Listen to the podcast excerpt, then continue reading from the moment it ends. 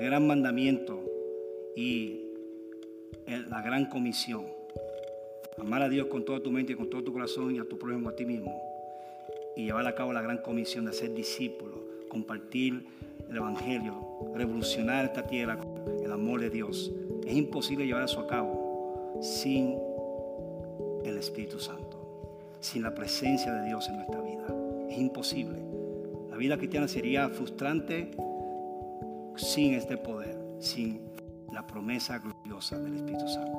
Así que yo quiero comenzar hoy esta serie ya que se celebra en el cuerpo de Cristo el día de Pentecostés. Eh, gloriosa promesa. Di conmigo, gloriosa promesa. Y voy a hablar de la promesa del Espíritu Santo, que para muchos de ustedes es una realidad ya. Otros de ustedes todavía posiblemente no han experimentado esa gloriosa promesa, pero yo quiero hoy guiarlo en estos domingos acerca de lo que significa el Espíritu Santo, su obra y cómo todos nosotros podemos operar bajo el poder del Espíritu Santo. ¿Ven? ¿Están listos para recibir esa verdad poderosa?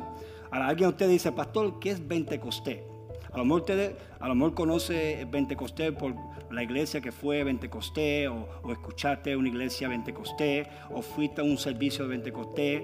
a, lo mejor tú tienes ese trasfondo. Otros ustedes posiblemente no saben lo que es Pentecostés. Pero simplemente eh, eh, Pentecostés es, es, una fiesta que celebraba los judíos. Una fiesta que se. Y significa, ¿sabes qué significa Pentecostés? 50. Eso simplemente significa Pentecostés. 50. ¿Por qué? Porque se celebró 50 días ah, después de, la Pascua. Ah, hace poco nosotros tuvimos día de Pascua.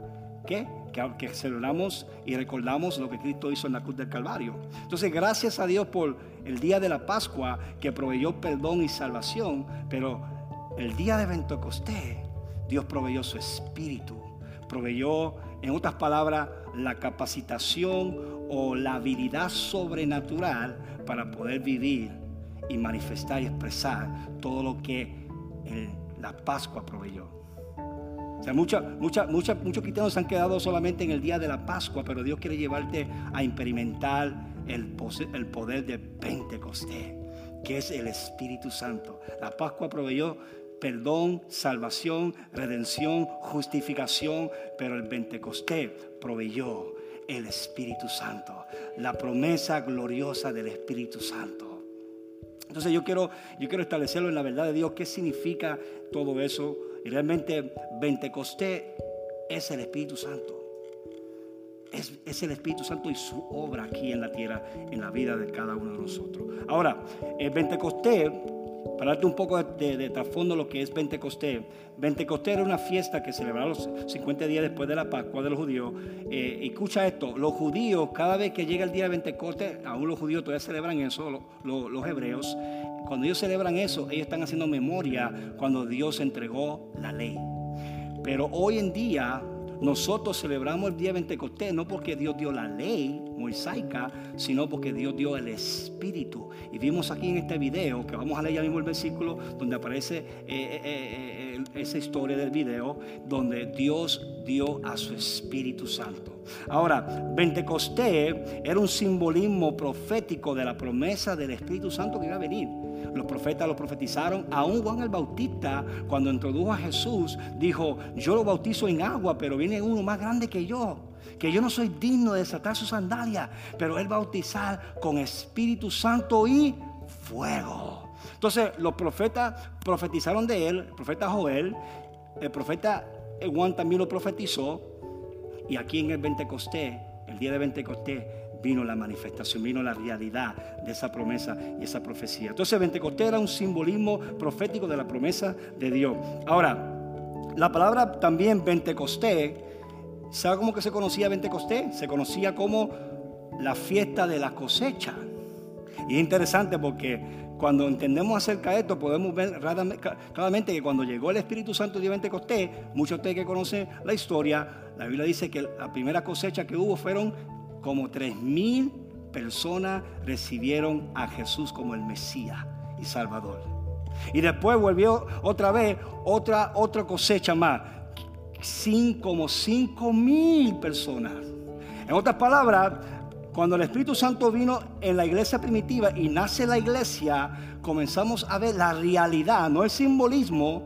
Los judíos celebran el simbolismo, la sombra. Nosotros tenemos la realidad, tenemos la sustancia. Y lo que realmente significa Pentecostés en la vida de un cristiano, ese poder, es que nos lleva a ser fructífero nos lleva a ser gente de fruto, gente que damos fruto, gente que, glorificamos al Padre, como Jesús dijo, que nos conoceré porque damos fruto y que ese fruto glorifica al Padre. Como le dije, tú no puedes ser fructífero sin el Espíritu Santo, porque el Espíritu Santo, el día de Pentecostés, es la fiesta de la, cosecha.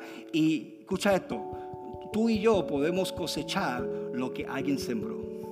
¿Sabe quién, quién, quién hizo Jesús en la cruz? Jesús sembró su vida de redención para que tú y yo podamos cosechar lo que nos sembramos. Y eso es lo que hace la obra del Espíritu Santo en la vida de cada cristiano.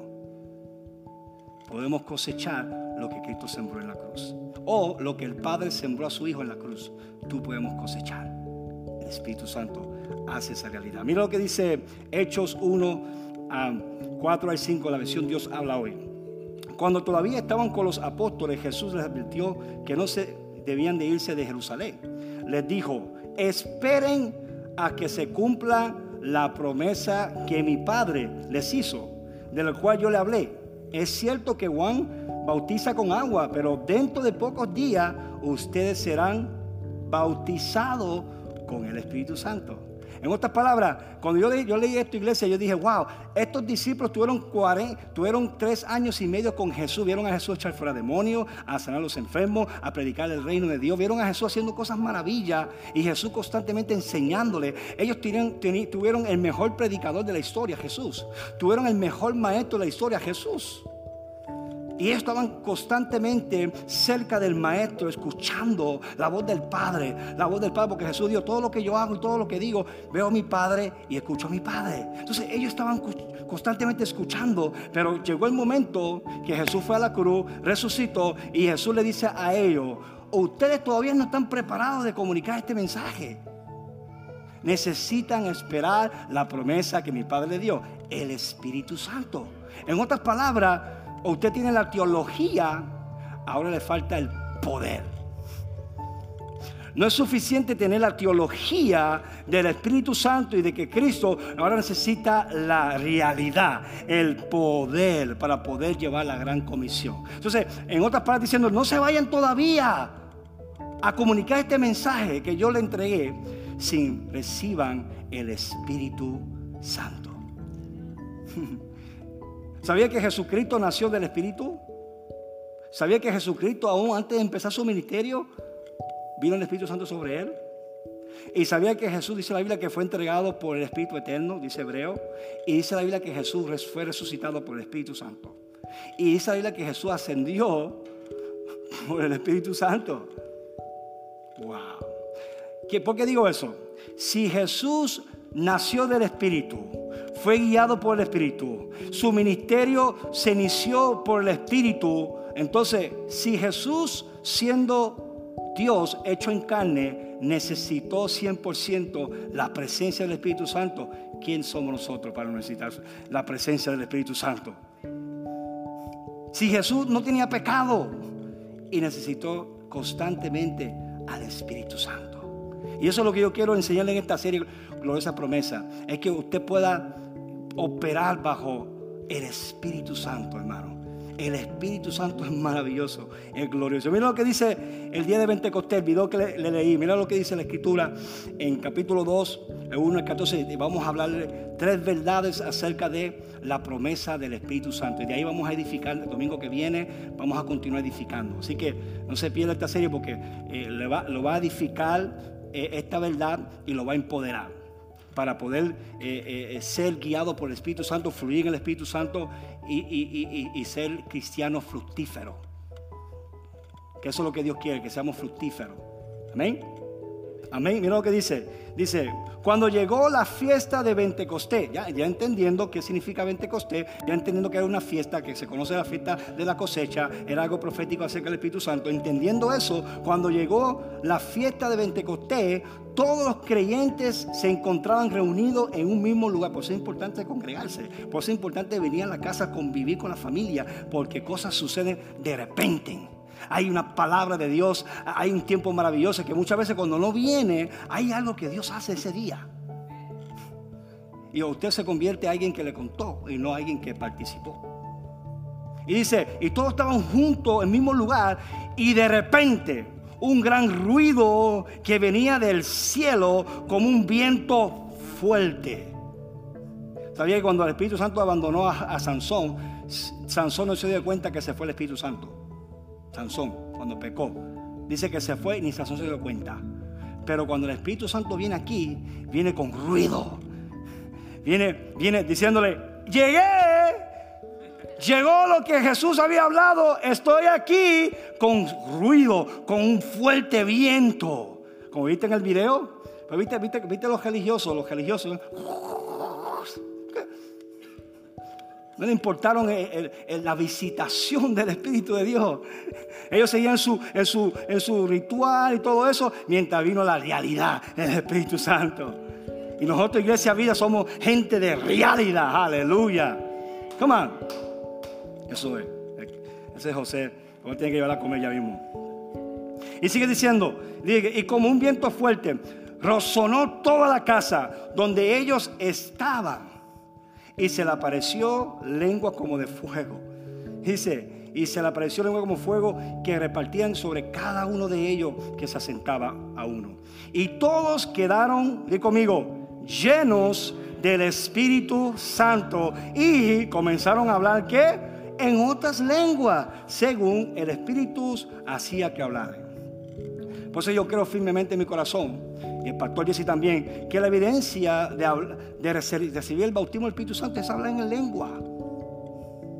Porque vemos constantemente en hechos, cuando venía el Espíritu Santo sobre alguien, hablaban en lengua o profetizaban. La lengua es una evidencia, no es el propósito. ¿Ok? Sepa eso.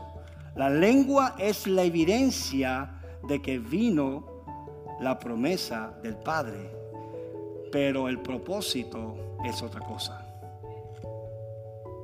Es una señal nada más. Jesús, Jesús lo llamó como una señal. Es una señal.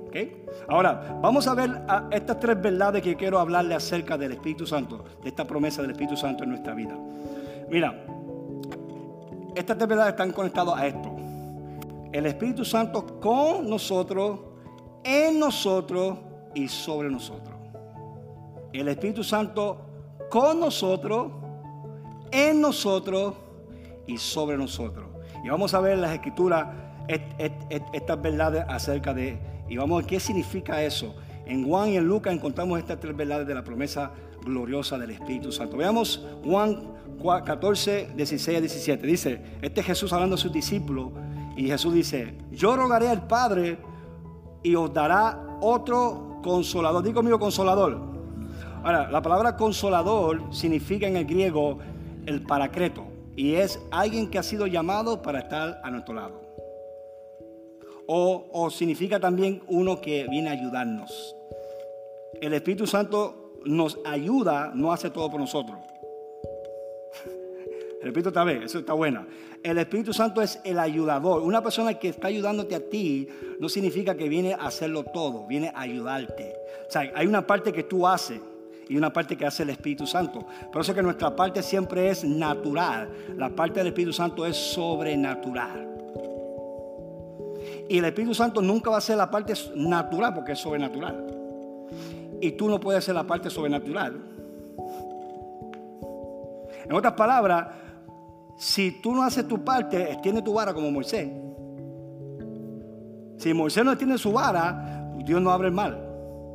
Si, si, el pueblo de Israel no camina por siete, siete veces los, muros de Jericó, las, las murallas no caen. Una parte que ellos hacían en obediencia y una parte que Dios hacía como sobrenatural.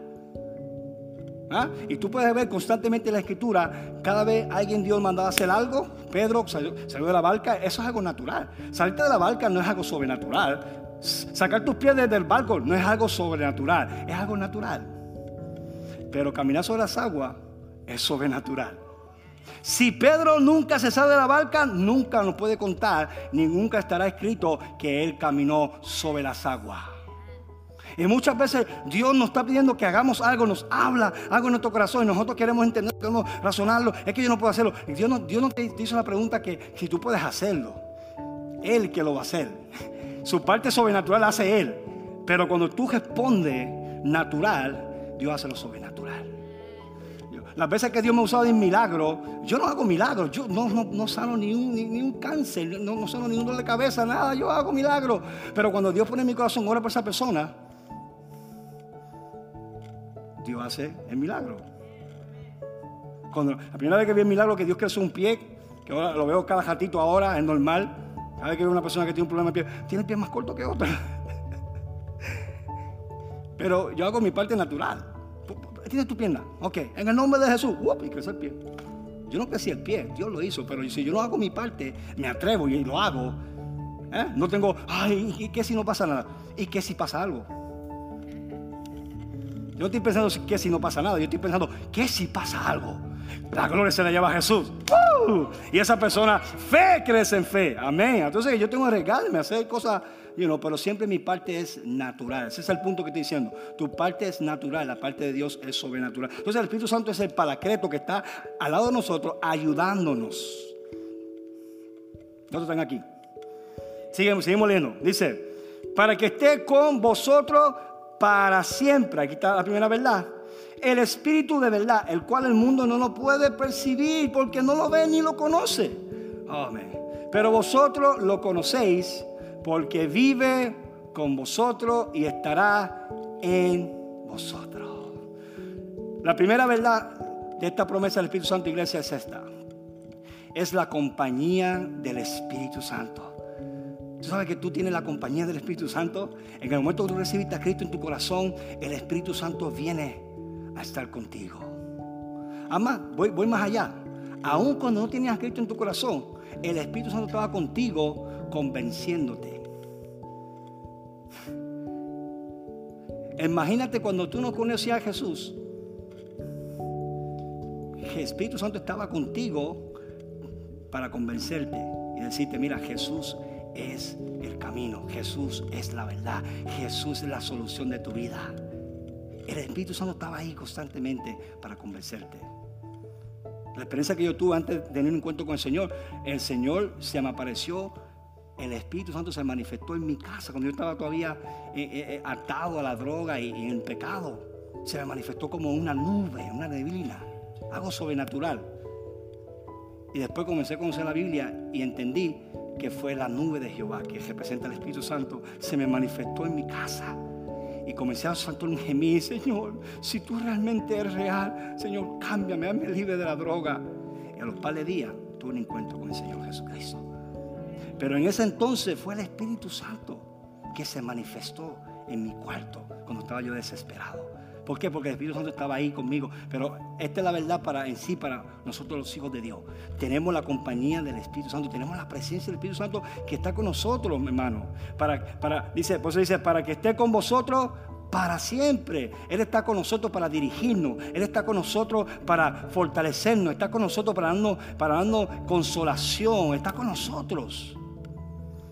Mira, muchos a lo mejor esta verdad no le, no sé, no, lo sorprende, pero a mí me sorprende porque cuando yo miro en Antiguo Testamento y veo en Éxodo capítulo 33 al 15, vemos algo muy poderoso, que Dios, por cuanto Israel había pecado, ahora Dios le dice a Moisés, Moisés, yo no voy con ustedes, no los voy a acompañar a la tierra prometida, además le voy a mandar el ángel de Jehová y Él los va a introducir a la tierra prometida, pero yo no voy con ustedes. Y Moisés, que había experimentado la presencia de Dios, había experimentado esa dulce presencia y la compañía de, su presencia en, cuando lo liberó de la, cautividad y cuando estaba con ellos en el desierto. Y de momento Dios dice, yo voy a mandar mi ángel, pero yo no voy con ustedes. Y Moisés dijo, no, Señor, no, Señor. Mira, mira, lo que dice Moisés, mira. Y Moisés respondió, si tu presencia no ha de acompañarnos, no nos saque de aquí. ¿Sabes lo que, ¿sabes que Moisés está diciendo, iglesia? Yo prefiero quedarme en el desierto con tu presencia que estar en la tierra prometida sin tu presencia. Oh, man. ¿Sabes lo que significa eso? Yo prefiero tu presencia que lo que tú me puedes dar. Yo sé lo que es no tener nada en Puerto Rico, pero tener su presencia. Por cinco años en Puerto Rico, nada. No tenía carro, no tenía cajo, no tenía esposa, nada. No tenía hijo, nada. Muchos pensaban que iba a quedarme nuco. ¿Sabe qué significa nuco? Alguien que nunca se casa. Que voy a dedicar al ministerio. Yo dije, es el diablo que se va a quedar. Va a casarme yo en el nombre de Jesús. No si tengo el don de Pablo. Yo tengo, después le cae la revelación. Pero no tenía nada, pero tenía su presencia. Tenía hambre y sed de su presencia. Un día me metí en mi cuarto, mientras allá en mi casa todo el mundo estaba endemoniado y todo el mundo maldiciendo y todo el mundo en su mundo, yo solito buscando al Señor. El único cristiano en mi casa. Donde mi abuela me dice, te vuelves loco, mi hijo, leyendo la Biblia. Está bien que estás bien ahora, pero no lees mucho la Biblia que te va a pasar como le pasó a Carlito, que se volvió loco. Y yo, abuela, ya estoy loco ya. Déjame así. Estoy loco, pero ya no soy, no soy atado a la drogadicción. Soy loco, pero ya no soy atado al pecado. Aleluya, soy libre. Pero allí yo comencé a buscar al Espíritu Santo, comencé a conocer al Espíritu Santo, comencé a sentir la presencia. Y una ocasión, un, grande traficante de drogadicción ahí de mi barrio, tenía cinco casas, motoras, mujeres, tenía dinero. Y un día él sabía cuando yo estaba atado a la droga y cuando Dios me libertó. Y él me veía, dice que siempre que me veía que yo iba para la iglesia caminando con la Biblia, bien contento, bien alegre. Y un día Dios me dio una palabra para darle un mensaje a él y fui donde él, a su negocio de bebida que tenía, y, le, dije, mira, Dios tengo, tengo un mensaje para ti. Y él estaba embriagado y le comencé a hablar el mensaje. Y él me dice, mira Dani, yo te voy a decir la, yo te voy a decir la realidad. Yo doy todo lo que yo tengo. Las dos casas que tengo, el negocio que tengo, todo el dinero, no quiero el negocio, todo el dinero que tengo por tener el gozo y la felicidad que tú tienes. Yo te veo casi todos los días caminando por aquí, yendo a la iglesia, con la Biblia, bien contento, bien alegre, a pie sin carro. Y yo con mi cajón, boom, boom, boom. Y no siento esa felicidad. Yo le dije, ¿tú sabes algo? No me tiene que dar nada de eso. Simplemente rinde tu corazón a Jesús. Es la presencia del Espíritu Santo, es la presencia de Jesús. Entonces, entonces en esencia, Moisés entendió su presencia, su compañía, su presencia. Dios, mira Señor, yo prefiero quedarme aquí en el desierto, pero con tu presencia. Que estar en la tierra prometida y no tener tu presencia. Y sigue diciendo, dice, pues, ¿en qué conocerá que he hallado gracia a tus ojos y yo y tu pueblo, sino que tú andes con nosotros? y que yo, mi pueblo, hemos sido apartados de entre todos los pueblos que está sobre la faz de la tierra. En otras palabras, su presencia que nos acompaña no solamente es lo, más mejor que tú puedes experimentar en la vida, sino que también es lo que nos hace diferente a la gente que no conoce a Dios. Ahora, esta verdad tú y yo la, tenemos ya, iglesia. Tú tienes el Espíritu Santo que te acompaña. Lo que pasa es que no lo saben muchos de ustedes. Ahora, yo me acuerdo que cuando yo estaba joven, en mi barrio, cerca de mi casa, hay un caminito. ¿Sabes qué es un caminito, la? Un caminito. Y ese caminito no había luces. Y a veces cuando estaba jangueando en casa de mis amigos, eh, se hacía tarde, eran como las 10, las 12, y tenía que ir de vuelta a mi casa. Y ese caminito era el caminito donde era, cortaba camino. Era el caminito, como dice Emanuel, shortcut. Él lo dice mejor que yo, porque él habla mejor inglés que yo. Pero entonces, cuando yo llegaba a ese momento, a pasar por ese caminito, me comenzaba, me, llegaban todos los recuerdos que me contaban la gente, que si el hombre sin cabeza, que si Ferry Cugo, las películas que había visto, todas las películas de terror que había visto me vienen en ese momento. Todos los cuentos que me contaban la gente cuando iban a los velorios, ahí en el barrio, ustedes saben cómo hay gente de Puerto Rico, no sé, en México también hacen los velorios en las casas, y ahí empieza la gente a contarte que si el hombre sin cabeza, que la mujer sin cadena, que la niña, todas esas cosas misteriosas. Cuando yo estaba a punto de cruzar por ese caminito, me venían todos esos recuerdos. Ay, ay, ay. Usted puede imaginarse cómo yo cogía por ese caminito, ¿verdad? Ni flash me podía alcanzar. ¡ah! cogiendo, ¡ah! el corazón, ¡ah! hasta que llega el otro lado y me iba para mi casa. Pero había veces que andaba con mis, amigos, andaba con mi, mi corillo, mi pana, andaba acompañado. Y tenían que pasar por ese caminito. ¿Sabe algo? No cogían, empezaron a caminar. Y nos paraba a veces en medio de la oscuridad. Los chistes. Y seguíamos caminando. ¿Cuál es la diferencia? Era el mismo caminito, el mismo oscuro. Yo estaba consciente que estaba acompañado. Aleluya. Y cuando usted comienza a saber que el Espíritu Santo le acompaña, que está contigo, no está en contra de ti, está contigo para fortalecerte, para guiarte, para darte ánimo. Aleluya. Cuando tú sabes que te pasa por a veces por caminitos oscuros, situaciones difíciles en tu matrimonio, en tu salud, con tus hijos, y tú no sabes qué va a pasar. El temor toca la puerta de tu corazón, pero el Espíritu Santo dice, aquí estoy contigo, no tengas miedo, yo estoy contigo, yo abriré puertas, yo abriré camino aleluya, yo estoy contigo. Y algo de momento sucede, sientes un valor. ¿Ah? Sientes un valor. ¿Cuántos han estado muchas ocasiones en esa situación? Que, que, una situación es difícil y, llega el temor y llega, y llega, ¿cómo lo voy a hacer? De momento el Espíritu Santo te toca. Cuando te toca, es una canción. No sé cómo, cómo va. Cuando te toca su presencia y tú sabes que está contigo, no sé, te sientes como que un David. Dice, echa para acá ese Goliat. ¿Ah? Te sientes con valentía. Su presencia está contigo, iglesia. Sepa eso. Que cuando tú salgas de aquí, de tu casa, de aquí de tu iglesia, y vaya a tu trabajo, vaya al colegio, jóvenes, sepa que el Espíritu Santo te acompaña. Eres tu mejor amigo. Puedes hablar con Él. Puedes traer tus angustias, tus frustraciones puede traerle sus miedos a ese Espíritu Santo. Y Él, Él es fiel. Ahora, ¿sabe algo?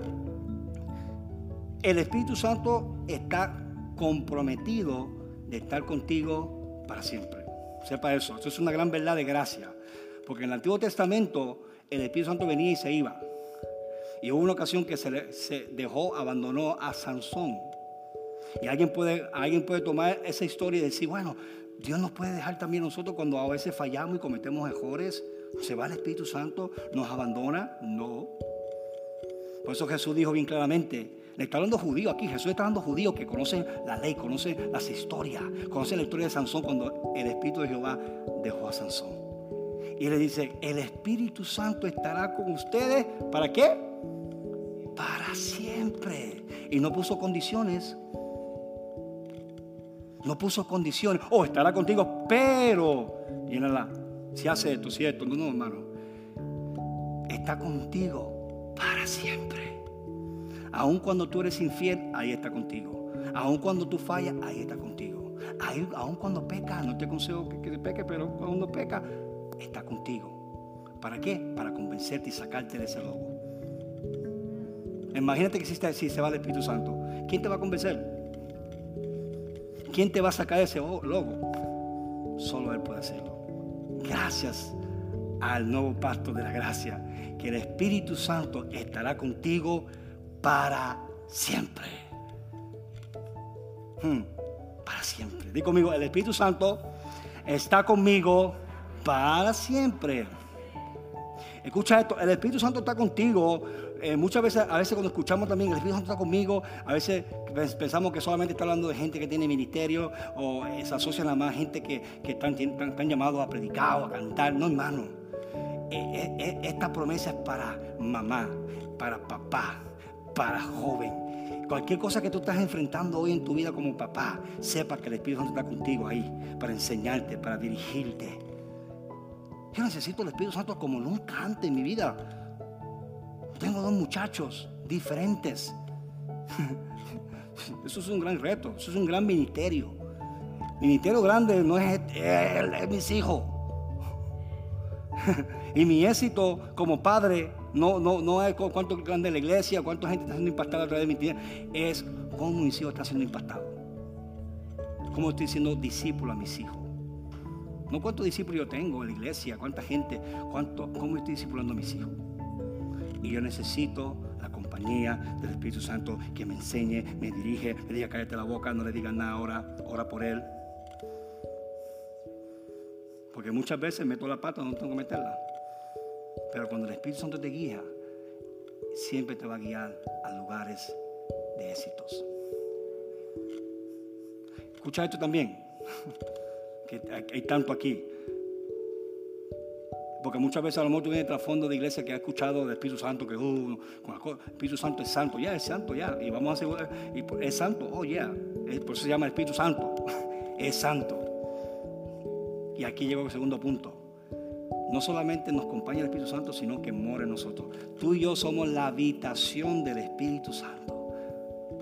Por eso dice que el Espíritu Santo morará con ustedes escuchado que dice, si, Dios no habita en vaso sucio. ¿No has escuchado eso? Es cierto, ya, Él no habita en vaso sucio. Tú y yo no somos tan sucios, estamos limpios por la sangre de Jesús. Estamos bien limpios por la sangre de Jesús. Bien limpios que estamos, porque hemos sido redimidos, hemos experimentado la fiesta de la Pascua primero, que nos ha limpiado. Y por eso el Espíritu Santo ahora puede venir y morar en nuestra vida. En el Antiguo Testamento Él moraba en tabernáculos, en templos hechos humanos. Hoy Él mora en la iglesia. Él mora en cada uno de ustedes que han dicho sí a Jesucristo.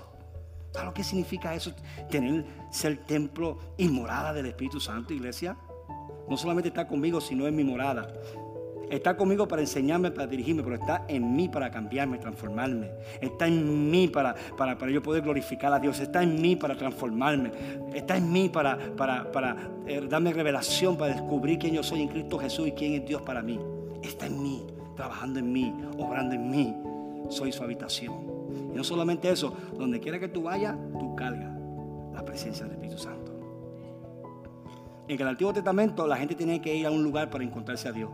Hoy usted se levanta cada mañana y se encuentra con Dios. Porque Él habita en ti.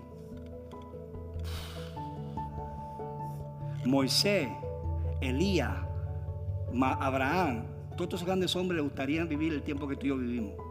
Muchas veces nos dicen, wow, me gustaría ser como Moisés, ver el ángel de Jehová en la salsa. Oye, ya Dios no habita en la salsa, ahora habita en ti.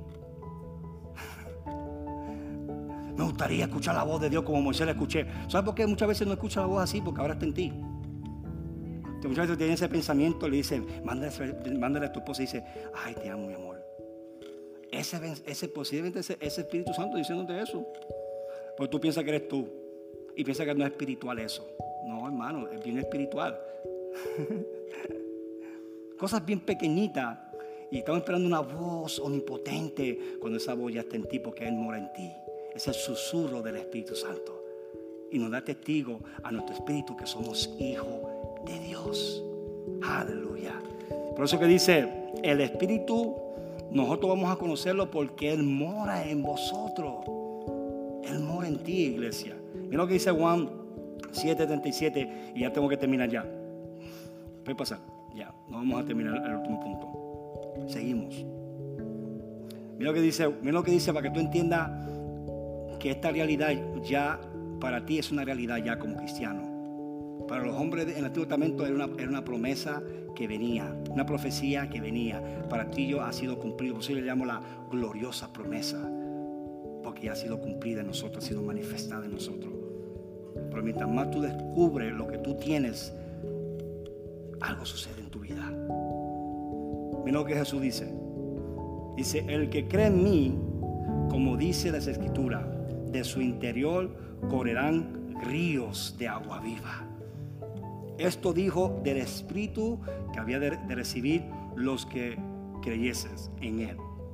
Pues aún no había venido el Espíritu Santo, porque Jesús no había sido aún glorificado. Pregunta, pastor, ¿cuándo fue que Jesús fue glorificado? En la cruz, en la resurrección ahora Él puede enviar el Espíritu Santo. Y eso es lo que pasó en el día de Pentecostés. Jesús rogó al Padre y envió a la promesa del Espíritu Santo. ¿Por qué? Porque Él fue glorificado. Él fue el Cordero que presentó la sangre más poderosa, que no solamente cubre el pecado, sino que quita el pecado. Por eso que tú y yo estamos limpios, porque hemos sido limpiados no por sangre de cabra o de animal, sino por la misma sangre Hijo de Dios. Tú estás limpio. Muchas veces tu pensamiento, muchas veces tus sentimientos, tú sientes esto, sientes aquello, me siento sucio, me siento que no, no sirvo, no tengo valor. Esos son tus sentimientos. La verdad es, el nivel más de realidad que existe. Nosotros vivimos por fe, no por lo que sentimos. Sí, aunque tú te sientes que, que estás sucio o sucia porque amor cometiste un error o, o, tuviste un pensamiento que no tienes que pensarlo, estamos en una carne que constantemente está inclinado a eso. Pero tu espíritu está totalmente limpio. Y cuando el Padre te ve, ve a Jesús en ti. Hmm oración que esta verdad te haga libre si todavía tú estás luchando con, con, culpabilidad y no puedes eh, abrazar la gloriosa promesa del Espíritu Santo que está en ti. Primera de Corintios 13 dice, dice, no sabéis que soy templo de Dios. Digo conmigo, yo soy templo de Dios. El templo de Moisés estaba establecido en un lugar. Nosotros somos un templo movible. Donde quiera que tú vas, ahí está el templo de Dios, ahí está la iglesia de Dios. Llegas a tu trabajo, llegó Dios, llegó la presencia de Dios, porque llegaste tú. Muchos de ustedes piensan que cuando tú salgas de esta iglesia, el Espíritu Santo se queda aquí sentadito. No, hermano, esto es un edificio. El Espíritu Santo no mora aquí en este edificio, mora en cada uno de sus corazones. Y cuando tú, te vas de aquí, el Espíritu Santo se va contigo. No estar aquí, abugido. Ah, ah, va contigo, a tu mundo, a tu trabajo, a tu negocio, a tu colegio, a escuela, para moverse en ti y a través de ti. Y cuando tú llegas a la iglesia, yo, me acuerdo cuando en el pasado la iglesia decía, cuando el Señor te estaba esperando, no, el Señor no estaba esperando en la iglesia. Cuando yo llegué, llegó Dios. muchos de ustedes ya saben lo. Que Señor te estaba esperando. No, el Señor te está esperando aquí. El Señor, cuando tú llegaste, llegó el Señor.